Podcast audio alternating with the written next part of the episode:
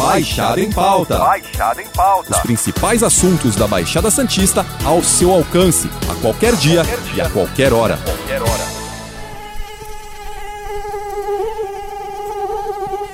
Os casos de dengue avançam na região. São Vicente confirmou ontem a primeira morte do ano por causa da doença. Além da dengue, tem a chikungunya. Como se já não bastasse a pandemia de Covid, outra doença ressurge com força aqui na região, a dengue. Guarujá está em alerta com a dengue. A cidade já registrou nesse começo de 2021 o dobro de casos do mesmo período do ano passado. Enquanto as atenções de todo mundo estão concentradas no coronavírus, um outro problema vem ganhando força e se espalhando nas cidades da Baixada Santista, inclusive ocasionando mortes.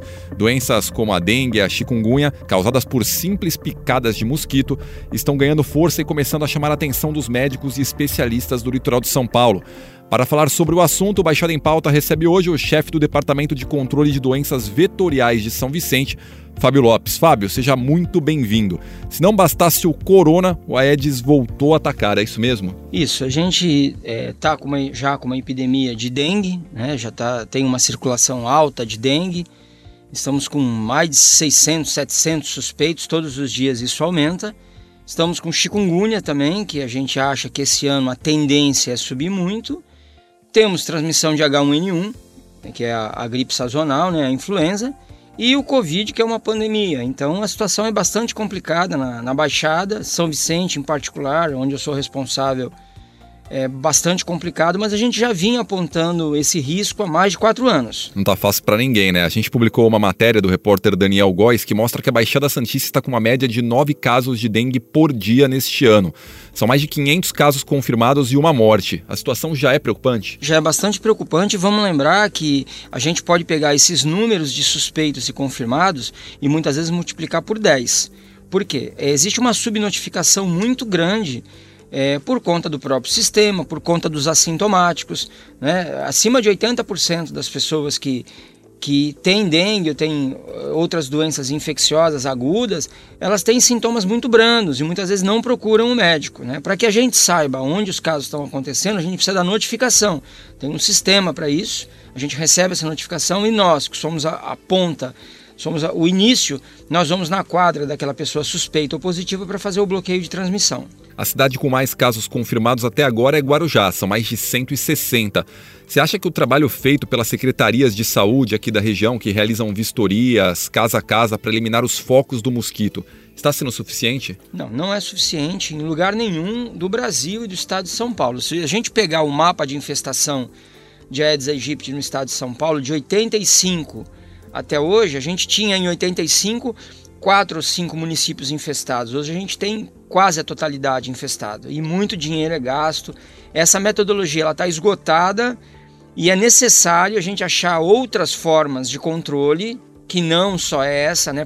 Mobilização social é essencial, porque as larvas estão dentro da casa das pessoas e a gente retorna nas visitas e encontra nos mesmos locais. São Vicente foi a primeira cidade da Baixada Santista a registrar uma morte por dengue neste ano. Foi um homem de 41 anos, morador da Vila Margarida.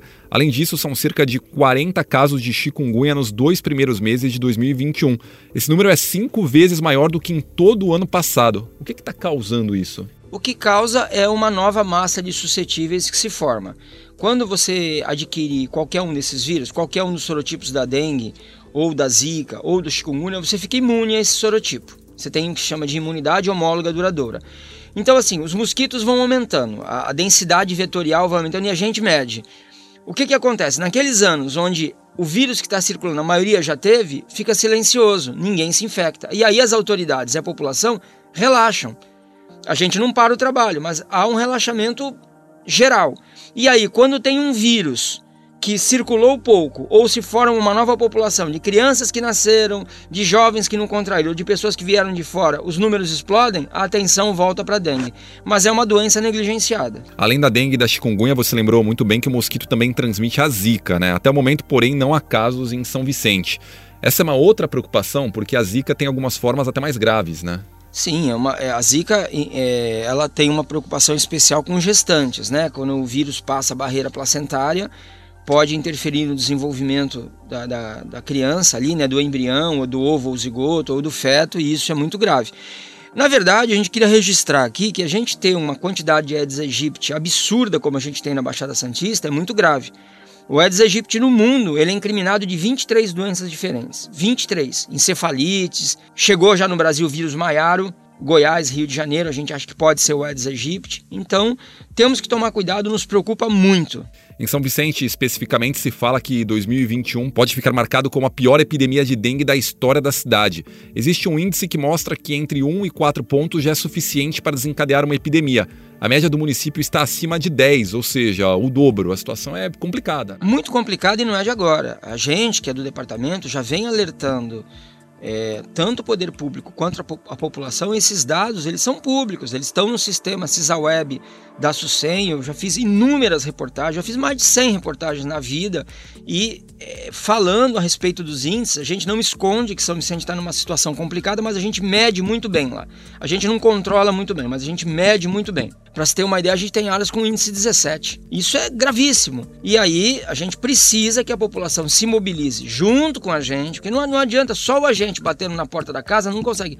A gente entra em média em 40% das casas que batem na porta, os outros 60% ou são desocupadas, ou tem recusa, ou é uma recusa parcial, ou estão fechadas, né? Ou são de temporada. Então a gente entra em 40%. Nesses 40% de casas que a gente entra, que já é um volume grande de casas, porque a gente tem 96 mil domicílios no, no município, 80% tem criador com larva. E a gente volta dali a um, dois meses e do mesmo jeito e volta dali a um, dois meses. Quer dizer, o Aedes ele está muito bem adaptado. Ele, quando a gente começou a trabalhar com Aedes, eu comecei a trabalhar em 96 com Aedes, faz muito tempo. Ele fazia postura em 12 tipos de criadora diferente. Hoje ele faz em 40 fora os subtipos. É um bicho extremamente domiciliado né? Um baita de, um, de, um, uma espécie que se adaptou e a gente não vai mais erradicar o Aedes aegypti. Esqueçam mosquito transgênico, mosquito irradiado, mosquito com bactéria Wolbach, é, inseticidas novos. Erradicação do Aedes impossível. E Fábio, para a gente finalizar aqui o podcast, quais são aquelas recomendações básicas para a população ajudar a evitar no combate a essas doenças?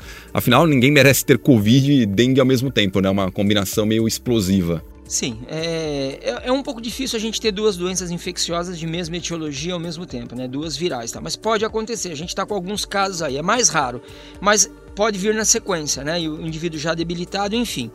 É, quais são as ações que devem ser é, colocadas aqui para que a população siga? Primeiro, receba bem o agente, não aceite visita da porta. Aquela visita de bater palma na porta e perguntar se tem vasinho, essa visita não existe.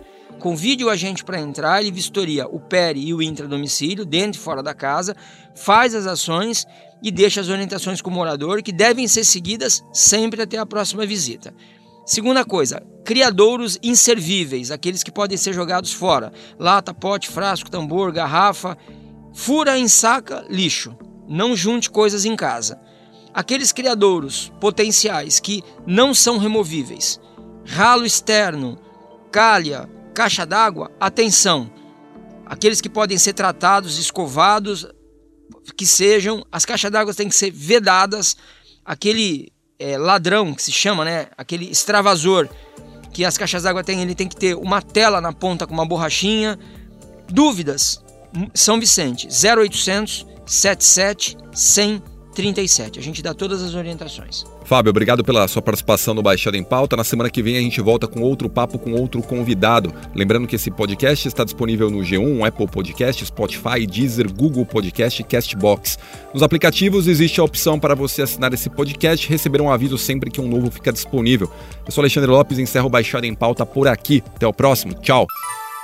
Baixada em Pauta. Baixada em Pauta. Os principais assuntos da Baixada Santista ao seu alcance, a qualquer dia, qualquer dia. e a qualquer hora.